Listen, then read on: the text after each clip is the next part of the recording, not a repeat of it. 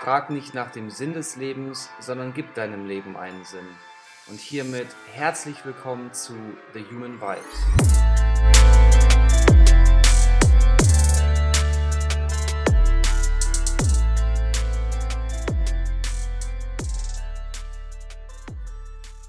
Hallo du da draußen, egal wo du dich gerade auf dem Globus befindest. Ich hoffe, es geht dir sehr, sehr gut. Ich möchte heute mit einer sehr, sehr spannenden Studie beginnen.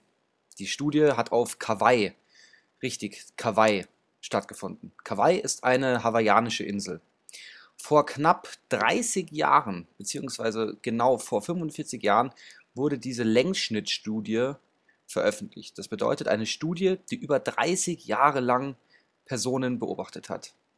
In dieser Studie wurden Kinder aus psychosozialen Problemfamilien und Problemvierteln untersucht. Das bedeutet Kinder, die eben Risikofaktoren ausgesetzt waren, wie beispielsweise, dass ihre Eltern arbeitslos waren, sie in einem ziemlich sozial-ökonomisch schwachen Milieu aufgewachsen sind.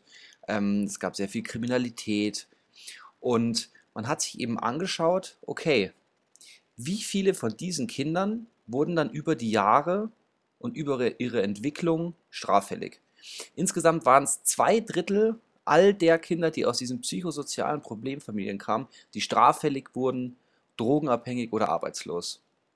Aber ein Drittel dieser Kinder eben nicht. Nun stellt sich die Frage, wie kann es sein, dass zwei Drittel aus diesen psychosozialen Problemfamilien nun straffällig geworden sind und ein Drittel dieser Kinder irgendetwas in sich hatte, was die anderen Kinder nicht hatten. Als erstes möchte ich hierzu noch zwei Begriffe einführen. Einerseits den Begriff der sogenannten Risikofaktoren und auf der anderen Seite die sogenannten protektiven Faktoren oder auch Schutzfaktoren. Risikofaktoren sind all die Faktoren, die eher eine Krankheit begünstigen und eine gesunde Entwicklung hemmen. Diese Risikofaktoren können wir dann wiederum unterteilen. Die können einerseits individuumsbezogen sein, sogenannte auch psychologische Faktoren beziehungsweise auch biologische Faktoren und es gibt umweltbezogene Faktoren. Das heißt individuumbezogen und umweltbezogen Risikofaktoren. Insgesamt kann man diese Risikofaktoren eben auch noch unter verschiedenen Kriterien betrachten. Das heißt, es gibt Risikofaktoren, die beispielsweise psychologisch sind, je nachdem über die Dauer, wie lange wirken diese Faktoren aber auch über die Kumulation. Das bedeutet, inwiefern verschiedene Risikofaktoren aufeinandertreffen und gleichzeitig auf den Menschen wirken. Auf der anderen Seite gibt es die sogenannten protektiven oder auch Schutzfaktoren. Diese Faktoren sind eben krankheitsverhindernd und die Entwicklung fördernd. Diese Faktoren, die sogenannten protektiven Faktoren, können einerseits wiederum individuumsbezogen sein, Andererseits psychosozial. Das bedeutet, individuumsbezogene Schutzfaktoren könnten beispielsweise eine positive Lebenseinstellung sein oder auch eine gewisse Orientierung an eigene und persönliche Ziele. Psychosoziale Schutzfaktoren sind vor allem in Bezug auf die Familie, beispielsweise, dass man einen relativ guten Erziehungsstil erfährt oder auch, dass man enge Freundschaften oder auch außerhalb der Familie allgemein ein gutes soziales Umfeld hat. Kommen wir noch einmal ganz kurz zur Kawaii-Studie zurück. Was wären an diesem Beispiel nun sogenannte Risikofaktoren gewesen? Naja, wir hätten Risikofaktoren gewesen, weil diese Kinder eben aus diesen psychosozialen Problemfamilien kommen. Das bedeutet, es gab einerseits wenig Bildung, die Familie hatte meistens wenig Geld, somit kann man auch biologisch sagen, eine erhöhte Anfälligkeit für psychische Störungen und allgemeine Probleme. Und insgesamt gab es ein ziemlich allgemein kriminelles Umfeld. Und hier kommen wir nun eben zu dem Punkt, dass wir sagen, okay, es muss auch irgendwo Schutzfaktoren gegeben haben bei einigen dieser Kinder, die in diesen Kindern waren. Und nun kommen wir zum Thema der heutigen sehr, sehr spannenden Folge, und zwar das Thema Resilienz. Woher kommt nun dieser Begriff der Resilienz? Allgemein haben wir uns in der Forschung überlegt, okay, wir haben eben diese Risikofaktoren, die bestehen, wie beispielsweise dieses problematische Umfeld. Nun ist es aber in diesem Umfeld unmöglich, alle diese Risikofaktoren zu eliminieren. Und was haben wir uns überlegt? Man hat sich überlegt, man muss die protektiven Ressourcen, also all das, was eben innerhalb der Person, sage ich mal, positives und als Schutzfaktor wirkt, stärken. Was heißt nun also Resilienz? Resilienz allgemein bedeutet, dass wir eine positive und gesunde Entwicklung an den Tag legen können, trotz einem gewissen sogenannten Risikostatus. Das bedeutet, dass wir eben Risikofaktoren in unserem allgemeinen Alltag und Leben haben und uns trotzdem positiv und gesund entwickeln. Ein weiterer Punkt ist auch die Beständigkeit in diesen Entwicklungsprozessen trotz verschiedenen Stressoren, sogenannten Reizen, die eben Stress auf das Individuum auslösen, die eben ständig in der Umwelt auf uns wirken. Als letztes hätten wir auch noch einen anderen Aspekt, und zwar die Erholung nach sogenannten traumatischen Erlebnissen. Inwiefern traumatische Erlebnisse im Alltag bei uns wirken, hat natürlich auch immer etwas damit zu tun, wie viel Kraft wir diesen zumessen. Insgesamt kann man sagen, Resilienz ist kein stabiles Persönlichkeitsmerkmal und ist gar kein Persönlichkeitsmerkmal. Denn diese Resilienz, wie ihr schon gesehen habt, steht immer in der Interaktion mit der Umwelt. Das heißt, es gibt eine Interaktion zwischen meiner Umwelt und auch zwischen mir. Als nächstes möchte ich nun einzelne Faktoren, die eben insgesamt diesen Begriff und das Konstrukt der Resilienz umfassend beschreiben. Als erstes hätten wir den Faktor Akzeptanz. Was bedeutet Akzeptanz? Akzeptanz bedeutet, dass wir akzeptieren, dass es Veränderungen gibt und anstatt dass wir gegen diese Veränderungen ankämpfen, diese annehmen und diese Krisen eventuell auch als überwindbar und zeitlich begrenzt sehen. Das bedeutet, wir geben uns selbst die Möglichkeit, uns diesen Veränderungen anzupassen und nehmen sie eben als das, was sie sind. Das heißt, wir müssen auch das Wissen haben, dass nicht alles in unserem Leben veränderbar ist bzw. lösbar. Wir müssen uns anpassen, wir müssen es akzeptieren. Hier habe ich übrigens auch eine Übung für dich. Du kannst akzeptieren, dass es eben unausweichliche Dinge gibt. Das bedeutet, beispielsweise ist der Tod etwas, was wir akzeptieren müssen. Früher oder später werden wir leider alle sterben. Das bedeutet, es ist unausweichlich. Wir können aber den Tod einerseits so sehen, wir können ihn aber auch als Geschenk sehen, dass wir sehen, okay, wir haben eine begrenzte Anzahl an Tagen, also nutzen wir sie. Auch unangenehme Aufgaben, unangenehme Gespräche oder Vorträge. Gehen wir doch in eine akzeptierende Haltung und sehen, dass es unausweichlich ist und akzeptieren es. Überlege dir nun kurz, welche Dinge gibt es in deinem Leben, denen du mehr Akzeptanz entgegenbringen solltest. Pausiere den Podcast kurz, nehme dir einen Stift und ein Blatt und schreibe dir auf, welchen Dingen du mehr Akzeptanz in dem Leben geben solltest. Als nächstes haben wir den Faktor der positiven Emotionen. Natürlich ist es ganz normal, dass wir in unserem Alltag Freude, aber eben auch Leid erleben. Wichtig ist aber die sogenannte Erlebnisqualität. Das bedeutet, wie stark nehme ich nun also eher die Freude oder vielleicht auch vermehrt negativ das Leid wahr. Resiliente Menschen haben es eben eher im Fokus, sich diesen positiven Dingen entgegenzusetzen. Das heißt, sie haben weniger Belastung in ihrem Leben, weil sie diese schwierigen Situationen anders wahrnehmen. Das heißt, wir sollten uns, wenn wir Resilienz aufbauen wollen, bewusster werden für unsere positiven Emotionen und uns eher diese positiven Emotionen vor Augen halten. Es gibt auch eine Studie dazu, inwiefern positive Emotionen sich auch auf unsere Immunfunktion bzw. auch auf das Krankwerden auswirkt. Hier konnten wir insgesamt sehen, dass wenn mehr positive Emotionen vor einer gewissen Erkältungsphase, vor allem im Winter, aktiv ins Bewusstsein gerufen wurden, dass dies eben die Immunfunktion erhöhen konnte und somit weniger zur Erkältung führte. Rein durch positive Emotionen. Eine andere Studie hat sich mit Klosterschwestern und ihren Autobiografien beschäftigt. Man hat sich angeschaut, wie viele positive Emotionen in diesen Autobiografien, das bedeutet, wie oft sie eben positive Emotionen schriftlich berichtet haben und haben sich eben je nachdem, wie oft diese berichtet wurden, angeschaut, wie lange sie gelebt haben. Insgesamt konnte man eine positive Korrelation, das bedeutet, je mehr an positiven Emotionen berichtet wurden, je länger war das Leben dieser Person. Hier habe ich wieder eine Übung für dich. Schreibe dir glückliche Momente jeden Tag auf. Warum geht es dir heute besser als deinem Nachbarn? Zum Thema Schreiben habe ich auch in der Folge Wer schreibt, der Glück noch mehr Informationen für dich.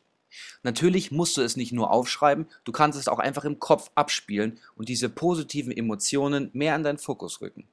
Einer der wohl wichtigsten Faktoren, wenn wir über Resilienz sprechen, ist Optimismus. Optimismus kann, wie wir auch schon in der zweiten Folge von diesem Podcast gehört haben, zu einer sogenannten selbsterfüllenden Prophezeiung oder zu Englisch Self-Fulfilling Prophecy kommen. Das bedeutet, wenn ich von einer Situation von vornherein annehme, dass sie unmöglich für mich ist, wird es wahrscheinlich auch schwierig, sie zu schaffen. Wenn ich jedoch aktiv und positiv eingestimmt, optimistisch in eine Situation reingehe, werde ich wahrscheinlich auch im Nachhinein eher mehr positive und mehr optimistische Gedanken gehabt haben, bevor überhaupt erstmal etwas Schlimmes oder etwas Schlechtes eingetreten ist. Somit kann es auch unterstützend wirken, Angst vorzubeugen, vor beispielsweise dem Scheitern vor einer Klausur oder einem Vortrag.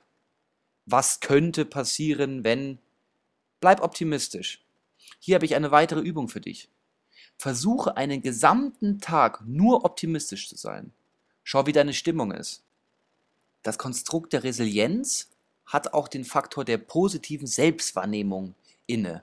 Das heißt, dass man sich selbst als positiv bewerten kann und dadurch, dass man sich selbst bewertet, auch einigermaßen unabhängig von den Bewertungen anderer Menschen und dem Umfeld wird. Insgesamt ist es natürlich so, dass wir sehr oft mit verschiedenen Bewertungen konfrontiert werden. Aber die Frage ist immer, andere Menschen messen dich oft an ihren eigenen und individuellen Werten. Nun frage ich dich, kann es aber nicht sein, dass allein durch unsere Sozialisation sich unsere Werte oft unterscheiden? Und wie kann ich beispielsweise dich gemessen an meinen Werten bewerten? Ich denke, das ist ziemlich schwierig. Aus diesem Grund versuche einmal negative Formulierungen umzudeuten. Formuliere beispielsweise, ich habe Angst vor der Klausur und ich habe nie Zeit für andere Dinge, ich bin so alleine. Formuliere das einmal um. In zum Beispiel, ich nehme mir vor der Klausur Zeit für mich, für meine Erledigungen und das mache ich ganz in Ruhe und bin mir selber wichtig. Oder am besten, ich weiß, dass ich meine investierte Zeit am Ende belohnt bekomme und später habe ich auch wieder mehr Zeit für andere Dinge. Das ist positive Selbstwahrnehmung und das stärkt die Resilienz in dir. Hierzu hätte ich auch noch einen weiteren Tipp bzw. eine weitere praktische Übung für dich. Du solltest dir vielleicht auch einmal deinen eigenen Kompetenzen, deinem Talent und deinen Fertigkeiten bewusst werden. Wir sind wieder beim Listenschreiben. Du weißt, ich mag das sehr gerne, aber Planung ist das A und O. Nehme dir eine Liste und schreibe dir zehn Dinge auf, die du wirklich gut kannst.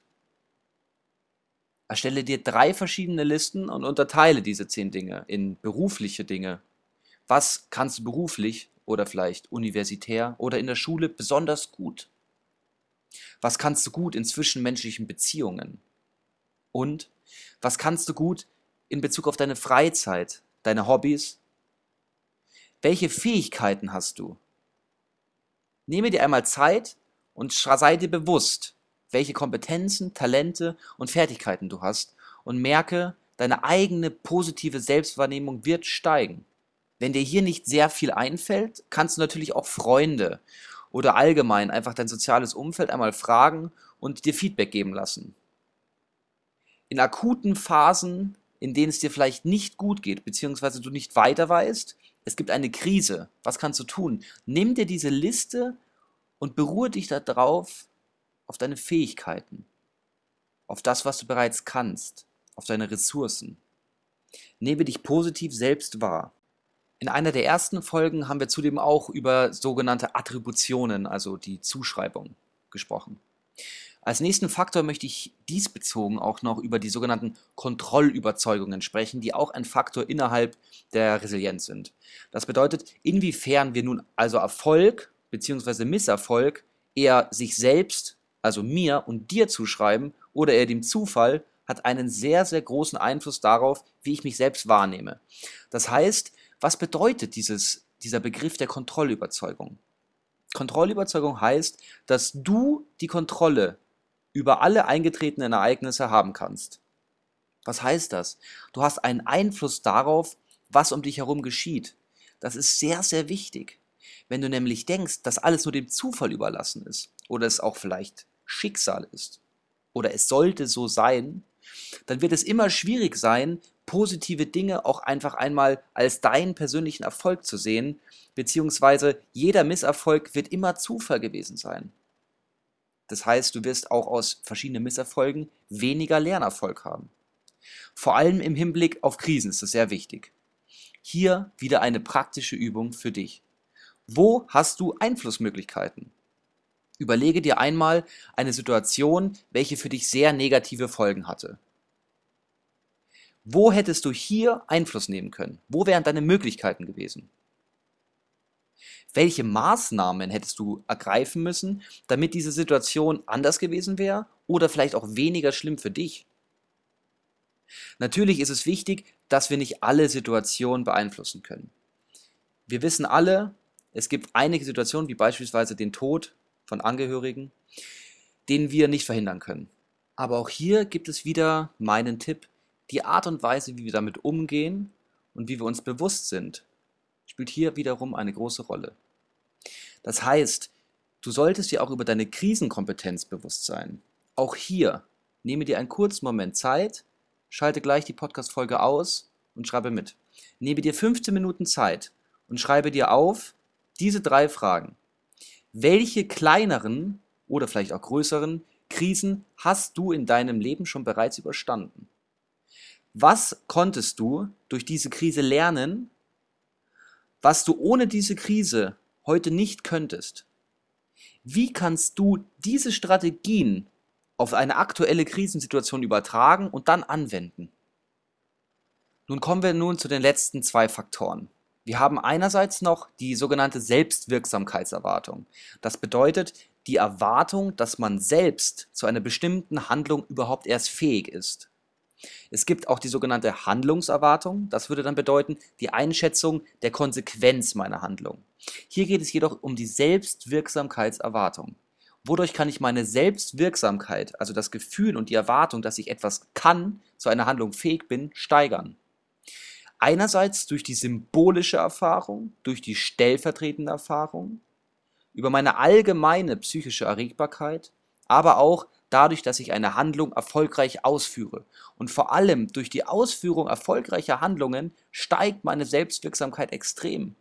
Eine stellvertretende Erfahrung wäre beispielsweise, dass ich beobachte, wie jemand eine bestimmte Handlung erfolgreich durchführt, das sogenannte auch Modellverhalten. Das heißt, ich kann auch an den Handlungen, an den erfolgreichen Handlungen von anderen Personen meine eigene Selbstwirksamkeitserwartung und meine eigene Selbstwirksamkeit steigern. Hier kommen wir eben zu dem wichtigen Punkt des Umfeldes, aber gleich dazu mehr. Also, wir sehen Situationen nun eher als Herausforderung als eine Bedrohung unsere Selbstwirksamkeit steigt.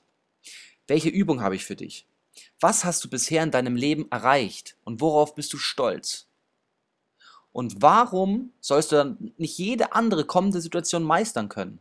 Frage dich jedoch, was brauchst du noch, damit du es schaffst? Zudem ein weiterer Tipp, suche dir ein Umfeld, ein Umfeld oder ein soziales Netzwerk, in dem du diese symbolischen Erfahrungen mitlernen kannst. Wo wir schon beim sozialen Netzwerk sind, möchte ich eben auch noch den Faktor des sozialen Netzwerkes innerhalb der Resilienz erklären, als unseren letzten Faktor. Soziales Netzwerk, ich denke, das ist ein Begriff für jeden. Du verstehst mich, ähm, es sind die Freunde, es ist die Familie, es ist aber auch die Arbeit oder selbst der Nachbar. Das ist unser soziales Netzwerk. Also ein informelles Netzwerk, wo wir auch soziale Unterstützung erfahren können. Das hier spielt eine große Rolle. Wichtig ist, dass soziale Unterstützung nicht unbedingt aktiv sein muss, sondern auch allein das Wissen, dass ich in meinem sozialen Netzwerk über meine Freunde und meine Familie diese Unterstützung erhalten kann, hilft mir auch schon. Was ist nun also wichtig an dem sozialen Netzwerk? An dem sozialen Netzwerk ist es wichtig, dass wir hier oft eben diese stellvertretende und symbolische Erfahrung, wie ich sie vorhin schon angesprochen habe, erleben können. Wir erhöhen unseren Selbstwert durch unser positives und soziales Netzwerk wir können verbal ermutigt werden oder eben auch selber als soziale Unterstützung auf andere, andere verbal ermutigen und sie somit resilienter machen. Aber unser soziales Netzwerk kann natürlich eben auch negative Auswirkungen auf uns haben, wenn sie uns eben sehr viel negativen Input geben, bzw. unsere Selbstwirksamkeit senken und somit unsere Resilienz. Ein negatives Umfeld kann zudem auch noch dazu beitragen, dass wir eben ziemlich pessimistisch denken und weniger optimistisch.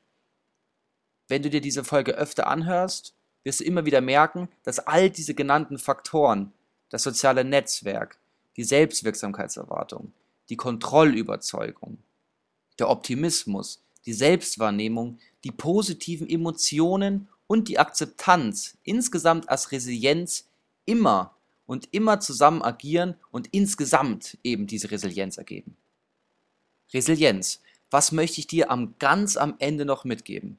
Wichtig ist, dass nicht alle Risikofaktoren in unserem Leben und unserem Alltag eliminierbar sind, aber es eben möglich ist, die Dinge, die wir in uns, die du in dir trägst, deine Ressourcen, deine Kompetenz und dein Bewusstsein steigern kannst und stärken kannst. Und du solltest genau das dir sichtbar machen.